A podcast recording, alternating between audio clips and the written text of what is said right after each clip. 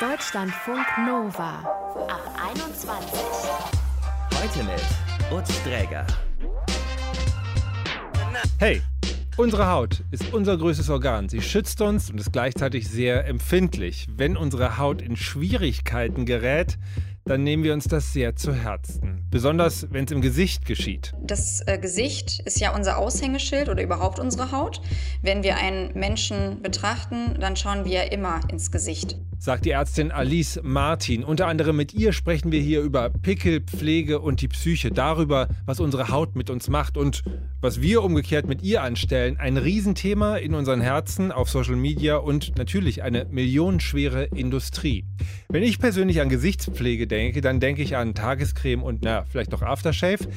Wenn unsere erste Gästin heute, Emily, an Skincare denkt, dann geht es um Retinol, BPO, BHA, AHA oder Ceramide. Hm. Emily ist 23, studiert Lebensmitteltechnologie in Berlin und postet als Science Skin auf Instagram über Wissenschaft und Hautpflege. Warum das so ist und wofür sie das macht, das will ich gerne von ihr wissen. Hallo Emily. Hallo. Darf ich so sagen, dass du ein Skincare-Nerd bist? Äh, ja, ich würde es ungefähr so bezeichnen oder meine Freunde würden mich auch so nennen. Wann hast denn du begonnen, äh, dich mit Hautpflege zu beschäftigen? Ich habe begonnen eigentlich schon mit 14, weil ich da Akne bekommen habe. Und also so richtig wissenschaftlich erst seit ein paar Jahren. Und die Akne, wie sehr hat die dich betroffen? Das war sehr, sehr schlimm. Also ich kann mich noch erinnern, ich habe selber viel geweint als Jugendliche, weil ich mich einfach so unwohl gefühlt habe, ich nicht wusste, wie ich damit umgehen soll. Und ja, habe das natürlich auch immer versucht zu überschminken, aber so richtige Akne kann man halt schlecht überschminken. Und ja, dann bin ich halt irgendwann zum Hautarzt gegangen und habe dort äh, entsprechende Cremes bekommen und das zum Glück auch relativ schnell in den Griff bekommen. Ach, das ging dann auch tatsächlich gut mit der Hilfe der Ärzte. Also viele haben ja immer Probleme mit Hautärzten oder sagen, die verstehen sie nicht oder geben ihnen nur schlechte Mittel. Aber man muss sich auch mal ein bisschen darauf einlassen und auch nachfragen, was es jetzt genau ist und wie man am besten damit die Pflege kombiniert. Und eigentlich ja, sind die Produkte auf jeden Fall gut. Und trotzdem hat dich dieses ganze Thema wahnsinnig gereizt. Das hatte auch sicherlich dann was damit zu tun, dass du einfach selber stark betroffen warst, oder? Genau, also wie gesagt, ich hatte wirklich im ganzen Gesicht Akne, auch auf dem Dekolleté, Rücken. Und ja, das war sehr psychisch belastend, wie auch natürlich, es tut ja auch weh, also Akne kann auch schmerzen. Dann können die Zysten, die man hat, auch wehtun, also physisch. Okay, das drückt dann oder wie kann ich, oder spannt oder wie kann ich mir das vorstellen? Genau, also es drückt, kann auch kribbeln, stechende Schmerzen sind auch möglich. Okay. Und du hast dich dann selber in dieses Thema sehr reingestürzt. Du hast hier viel selber beigebracht über Chemie und Inhaltsstoffe. Wie hast du das getan? Genau, also mit dem Abitur habe ich mich dann äh, mehr für Chemie und Biochemie und so generell solche Sachen interessiert. Im Abitur leider noch nicht so sehr. ja, dann habe ich angefangen, Lebensmitteltechnologie zu studieren, wo Grundlagen dafür notwendig sind. Also Lebensmittel und Kosmetik passen jetzt nicht so gut zusammen. Aber wenn man einmal die chemischen Grundlagen verstanden hat, also zum Beispiel jetzt Lipide oder Proteine, was es ist und wie es wirken kann, dann hat man da auch die grundlegenden Sachen verstanden.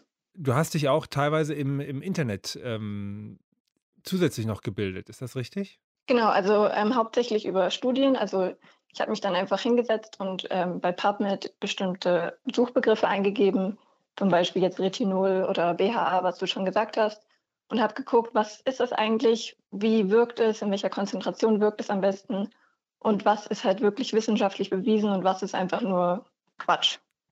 Äh, und jetzt nur mal ganz kurz, nur so als kleine Stichprobe, weil ich habe wirklich überhaupt keine Ahnung. Was ist denn Retinol? Was ist denn BHA? Also Retinol ist äh, Vitamin A.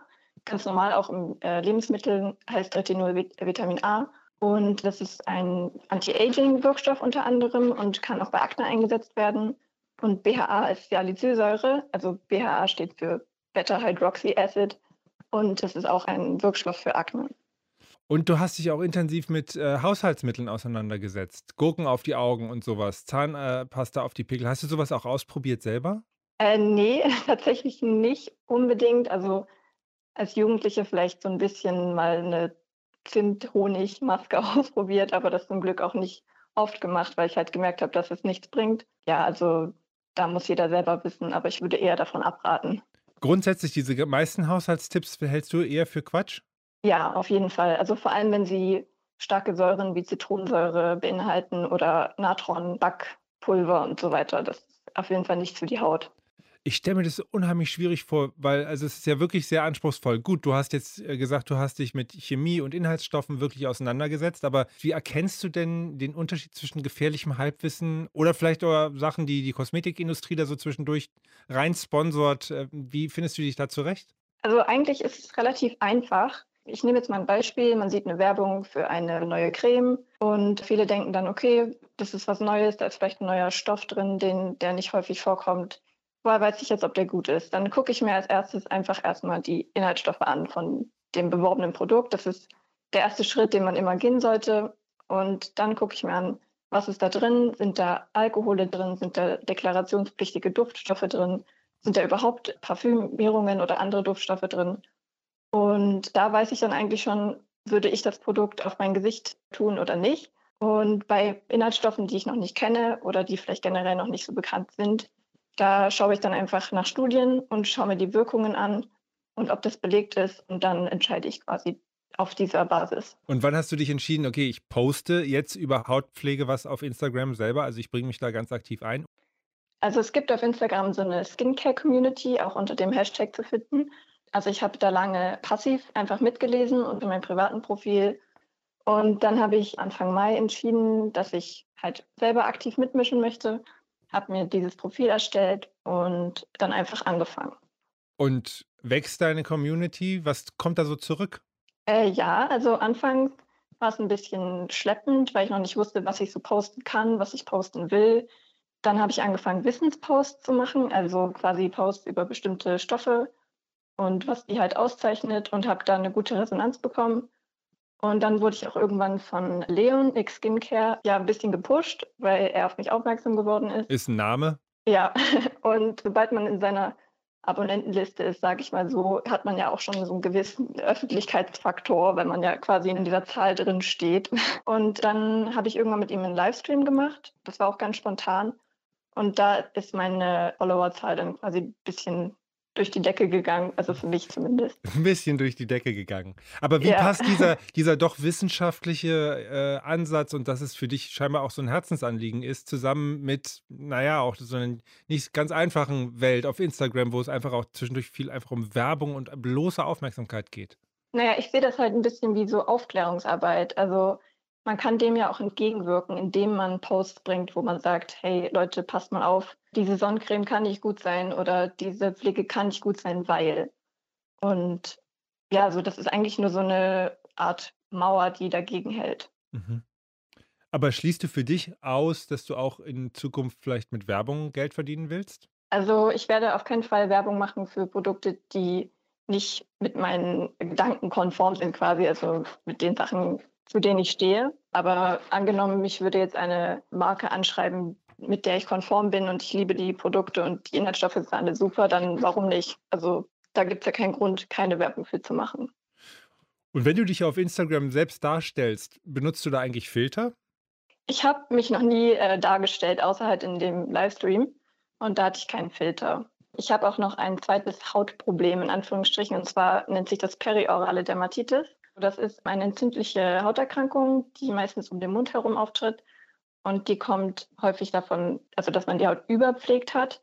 Und in meinen Story-Highlights habe ich dazu auch Bilder gemacht, also von vorher-nachher Bildern von mir selbst. Und die sind natürlich auch nicht retuschiert, weil das würde den Sinn der Sache ja quasi zerstören. Und viele, viele fragen mich auch immer so, hey, kennst du das? Hast du das schon ausprobiert? Und meine Antwort ist immer, geh bitte zum Hautarzt und frag ihn nach XYZ oder frag ihn einfach nach Hilfe das ist ja wirklich so eine Down-to-Earth-Philosophie, also auch die, wirklich immer wieder am Boden zu bleiben, zu sagen, okay, im Zweifelsfall sprich mit dem Fachmann. Ist es nicht auf Instagram aber so ein bisschen die Gefahr, dass Follower dann im Zweifelsfalle sich an irgendwelche InfluencerInnen dranhängen, anstatt dass sie sich Tipps von Dermatologinnen holen? Ja, das ist auch ein Problem. Also ich kriege wirklich sehr viele Nachrichten, wo der Inhalt eigentlich nur ist, sag mir bitte, was ich benutzen soll, ich vertraue meinem Hautarzt nicht. Oder immer wieder so Nachrichten wie, mein Hautarzt hat keine Ahnung und so weiter, was ja eigentlich Quatsch ist, weil man studiert ja sehr lange, um überhaupt Arzt zu sein oder Ärztin. Und das will ich denen auch um Gottes Willen nicht absprechen. Deswegen sage ich auch immer, geh zu deinem Hautarzt und sprich ihn auch an. Ja, also die Sachen, die ich und auch andere aus meiner Community verbreiten, sind ja nicht kontraproduktiv gegenüber hautärztlichen Therapien. Also das ist ja eher begleitend, wenn überhaupt, und auf jeden Fall nicht einschränkend. Erzählt uns Emily, die Anfang 20 ist und warum sie auf Instagram ScienceSkin heißt. Das dürfte jetzt wohl klar geworden sein. Deutschlandfunk Nova. Was unsere Haut mit uns macht und wir mit ihr. Unser Thema heute. Ich erinnere mich noch, dass ich zu meinem 20. Geburtstag vor der großen Party einen wirklich gigantischen, unglaublich großen Pickel bekommen habe. Und zwar mitten im Gesicht, so als wäre das so eine Feuerwerksrakete, die meine 20er Jahre einläuten sollte. Und der war so schnell, so groß, dass ich mich überhaupt nicht getraut habe, den auszudrücken. Und dieser leuchtende Riesenpickel hat mich so zwei, drei Wochen begleitet. Und ich kann mich noch erinnern, ich hatte immer Schwierigkeiten, Leuten direkt ins Gesicht zu gucken, weil ich gedacht habe, die gucken nur zurück auf meinen Pickel die ganze Zeit. Mein Kollege Dominik hier aus dem Ab 21 Team, der kann über diese Geschichte vielleicht nur müde lächeln. Du hattest als Jugendlicher richtig arge und langwierige Probleme mit Akne, ne? Genau, also das ging ungefähr so los mit 13, 14, dass ich wirklich sehr, sehr viele Pickel im Gesicht hatte und die große Hoffnung, die ich da so mit 13, 14 hatte, naja gut, Pubertät und so weiter geht langsam los, das wird schon irgendwie bald wieder weggehen. Und genau das Gegenteil war der Fall. Es wurde eigentlich äh, von Zeit zu Zeit immer schlimmer und natürlich hat mich das extrem gestört. Und irgendwann meinten meine Eltern, naja, jetzt musst du wirklich mal zum Hautarzt, da müssen wir jetzt mal was machen, weil diese ganzen normalen Cremes, die es da gibt, die haben überhaupt gar nicht geholfen. Da kann man ja auch viel falsch machen sogar, oder?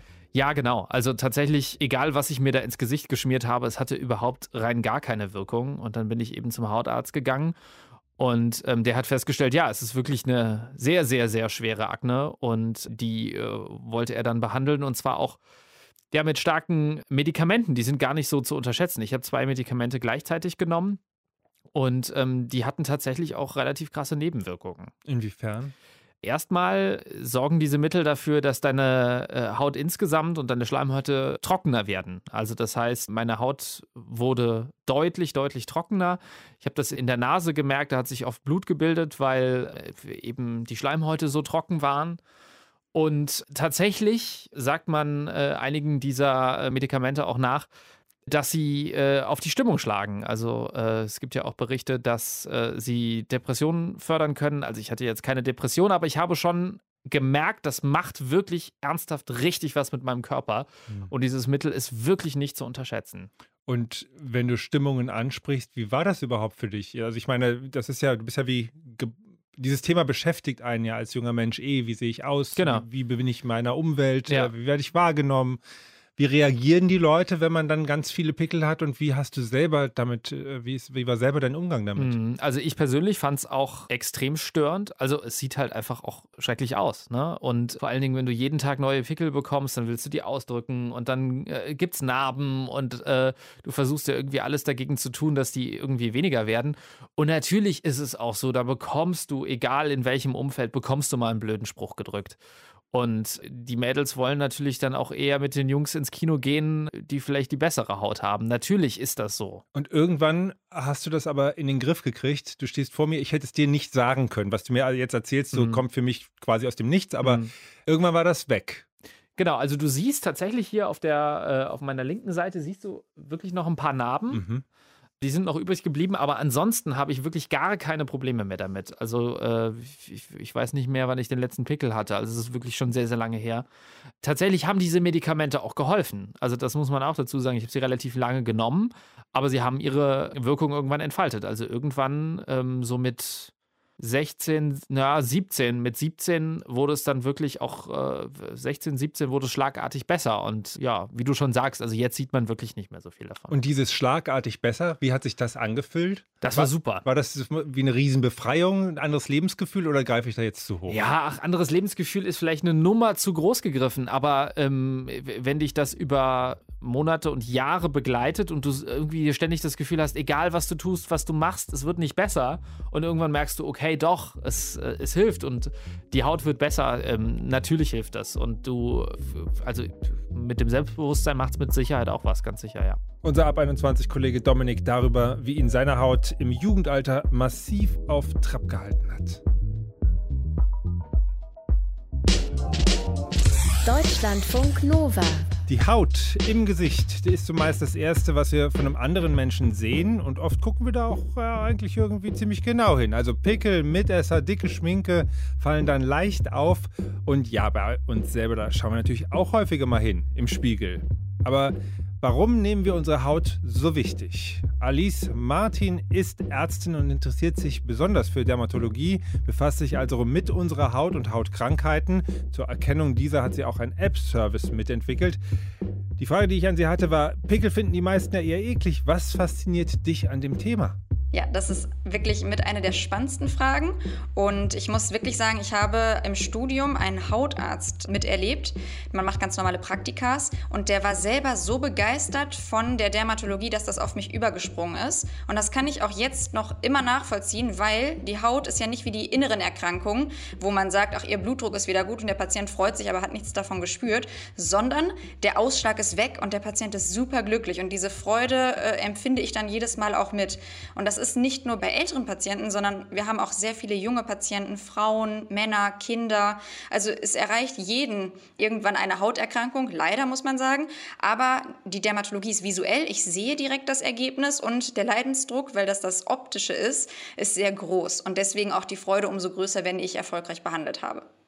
Was sind denn die häufigsten Probleme, gerade bei jungen Menschen jetzt? Ja, also erst einmal die Akne. Die Akne ist ja mit die häufigste Erkrankung. Die fängt in der Pubertät an und äußert sich durch Mitesser. Die treten vor allem in den seborrhoischen Arealen auf, sprich da, wo ganz viele Talgdrüsen zu sehen sind. Also Nase, Stirn und auch im Kinnbereich, klassisch so Mischhaut oder T-Zone, was man da noch mit als Begriffe hört. Und die kann aber auch bis ja eigentlich zum 25., 30. Lebensjahr persistieren, also weiterhin vorhanden sein. Und es gibt auch unterschiedliche Formen der Akne. Sie kann relativ leicht ausgeprägt sein oder ganz, ganz äh, stark, auch richtig mit Fieberschüben, so als Akne fulminans. Und ähm, da steigen wir jetzt bei der Akne schon mit zu dem wichtigsten Erkrankungsbild, wo man auch viel falsch machen kann, wenn man nicht die richtige Pflege durchführt. Also da ganz klassisch, wenn wir im Sommer sind, pflegen wir anders als im Winter. Das wissen einige nicht. Im Sommer schwitzen wir viel und unsere Talgdrüsenproduktion ist im äh, Sommer auch anders als im Winter. Das heißt, wir sollten eher Lotionen verwenden statt Salben oder ähm, fettige Cremes weil die verstopfen die Poren und dadurch wird die Akne noch viel schlechter. Und es gibt auch kleine Peelings, die man durchführen kann. Durch diese Peelings macht man eine Eröffnung der Poren. Ähm, dadurch kann dann der Talg besser sozusagen aus den Drüsen abfließen nach außen und das Ziel von den Talgdrüsen ist ja, die Haut zu fetten. Und dieser Fettschutz ja, oder dieser Fettfilm macht dann wiederum einen Schutz, sodass Noxen, also so schädliche Mittel von außen, nicht in die Haut eindringen können. Und bei einigen durch die Hormonproduktion zum Beispiel haben die ein Missverhältnis, das heißt, dass zu viel Talgdrüsen gebildet werden können. Und was sind noch andere häufige Hautprobleme bei jungen Menschen? Akne hast du jetzt genannt. Klassisch ist eine Überpflegung, also die periorale Dermatitis. Das heißt, es kommen junge, sehr pflegebewusste Patientinnen in die Klinik. Ich arbeite in der Klinik und die sagen, ja, ich habe hier in dem Bereich immer wieder um meinen Mund herum kleine Pickelchen. Ich verstehe das gar nicht. Ich bin ja fünf bis zehnmal am Tag am Waschen, am Desinfizieren und das ist genau das Problem. Die Haut ist überreizt und die Therapie, die wir empfehlen, möchte keiner hören und zwar nichts machen. Für mindestens zwei bis vier Wochen, auch kein Make-up. Und dann gucken mich dann immer alle mit ganz großen Augen an und sagen, aber so kann ich doch nicht rausgehen. Sage ich, ja, das ist jetzt erstmal für den Anfang hart. Okay, wir haben viel Homeoffice gerade, da ist das praktischer. Aber äh, nur so kann es verschwinden. Also das heißt, wirklich nichts mehr drauf tun. Ist mit einer der häufigsten. So kann ich ja nicht rausgehen. Das hört man bestimmt im Zusammenhang mit Hauterkrankungen gerade im Gesicht ganz häufig. Wie hoch ist da der Leidensdruck? Zum Beispiel bei starker Akne im Gesicht. Extrem. Und das kann ich nachvollziehen, weil das Gesicht ist ja unser Aushängeschild oder überhaupt unsere Haut. Wenn wir einen Menschen betrachten, dann schauen wir immer ins Gesicht. Ja, also auch selbst wenn wir den Blickkontakt meiden, einmal ist der Blick drauf. Und an der Stelle ist eine wichtige Erkenntnis, es gibt große Studien, die zeigen, dass wir Menschen kategorisieren und einordnen. Und einer der entscheidenden Faktoren ist die Haut. Also ist sie rein, ist sie gut gepflegt. Und wenn sie nicht rein ist und nicht gut gepflegt, dann denken wir automatisch, und das ist eigentlich falsch, dass die Person weniger kompetent ist. Also man hat wirklich in der Studie die Menschen ankreuzen lassen anhand vom Aussehen, ist es zum Beispiel ein kompetenter oder ein inkompetenter Anwalt oder Journalist oder was auch immer. Und das hat ja nichts miteinander zu tun und doch denken wir Menschen so. Mhm. Und inwiefern ist die psychische Verfassung auch von der Gesundheit der Haut abhängig? Sehr. Da kennt man ja auch den Spruch, die Haut ist ähm, der Spiegel unserer Seele. Es gibt zum Beispiel Hauterkrankungen, da sieht man sofort den psychischen Zustand des Patienten. Eine der bekanntesten ist die Rosatia oder Kuperose. Wenn Patienten sehr aufgeregt sind, dann wird die Haut richtig rot, wie man nennt das Flasch. Ja, plötzlich ist es feuerrot und wenn die Person sich beruhigt, dann kommt die ganz normale Gesichtsröte wieder zum Vorschein.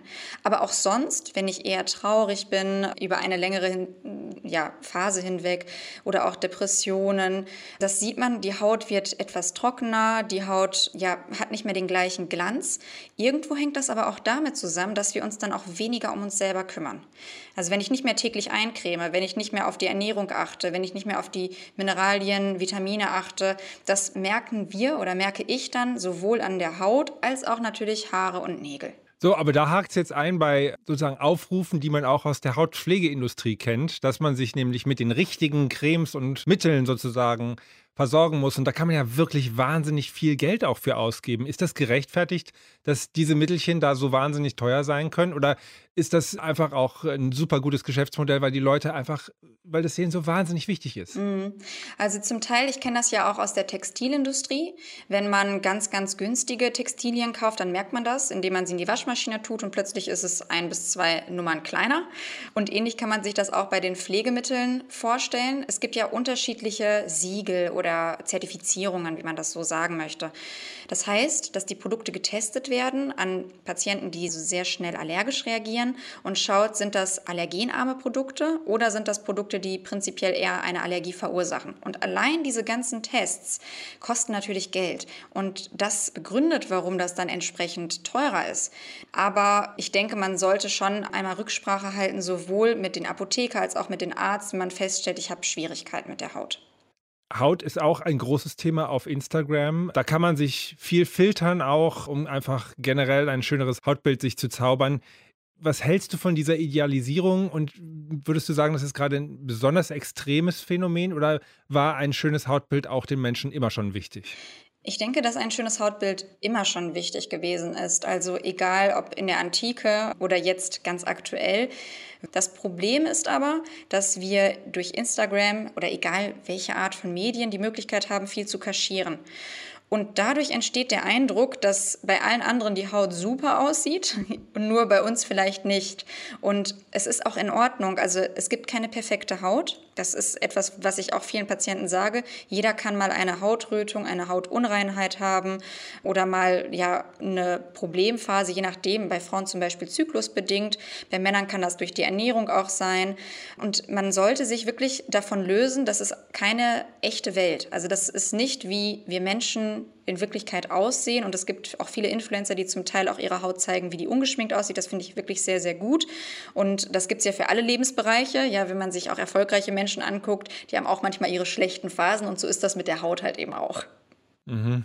Also siehst du denn generell so diese Veranstaltung, die da auf den Social Media Kanälen stattfindet, als kritisch an? Also, weil es ist ja einfach auch so ein bisschen so eine Parallelwelt und die kann ja auch den DermatologInnen dann so ein bisschen den, das Wasser abgraben, weil man sich die Tipps dann online holt und den Leuten, den InfluencerInnen da eher vertraut, möglicherweise. Mhm.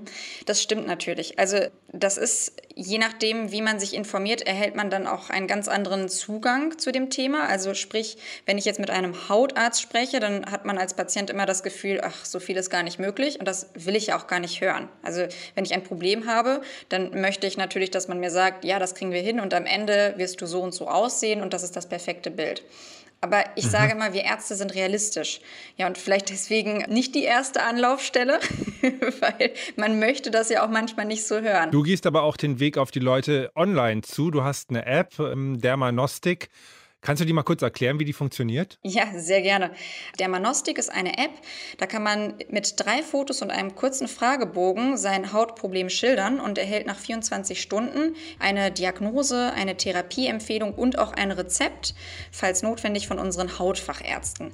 Und wir haben nicht gedacht, dass das auch in der jetzigen Krise ja so vielen Patienten helfen wird. Wir haben ca. 1600 Patienten schon behandelt in 60 Prozent der Fälle ungefähr mit Rezept auch und sind wirklich begeistert. Wir kriegen auch von jungen, aber auch von älteren Patienten positive Rückmeldungen, weil viele Hautärzte ja wirklich Wartezeiten von ja nicht nur Wochen, sondern Monate haben. Und ich freue mich, dass ich an der Stelle eine wirkliche Ergänzung, also wir sagen mal, wir ergänzen den Hautarzt ähm, vor Ort erschaffen können und da die Patienten schneller ihr Problem lösen können. Und das hier wiederholen wir gerne nochmal für alle die, die die eigene Haut manchmal ganz schön fordert. Es gibt keine perfekte Haut. Jeder jeder kann mal eine Hautrötung, eine Hautunreinheit haben ähm, oder mal ja eine Problemphase. Und das war er dann auch, der Ab 21 Podcast für heute. Mein Name ist Utz Träger. Vielen Dank fürs Zuhören. Macht's gut und bis bald. Deutschlandfunk Nova ab 21. 21. Die Podcasts jederzeit auch auf deutschlandfunknova.de.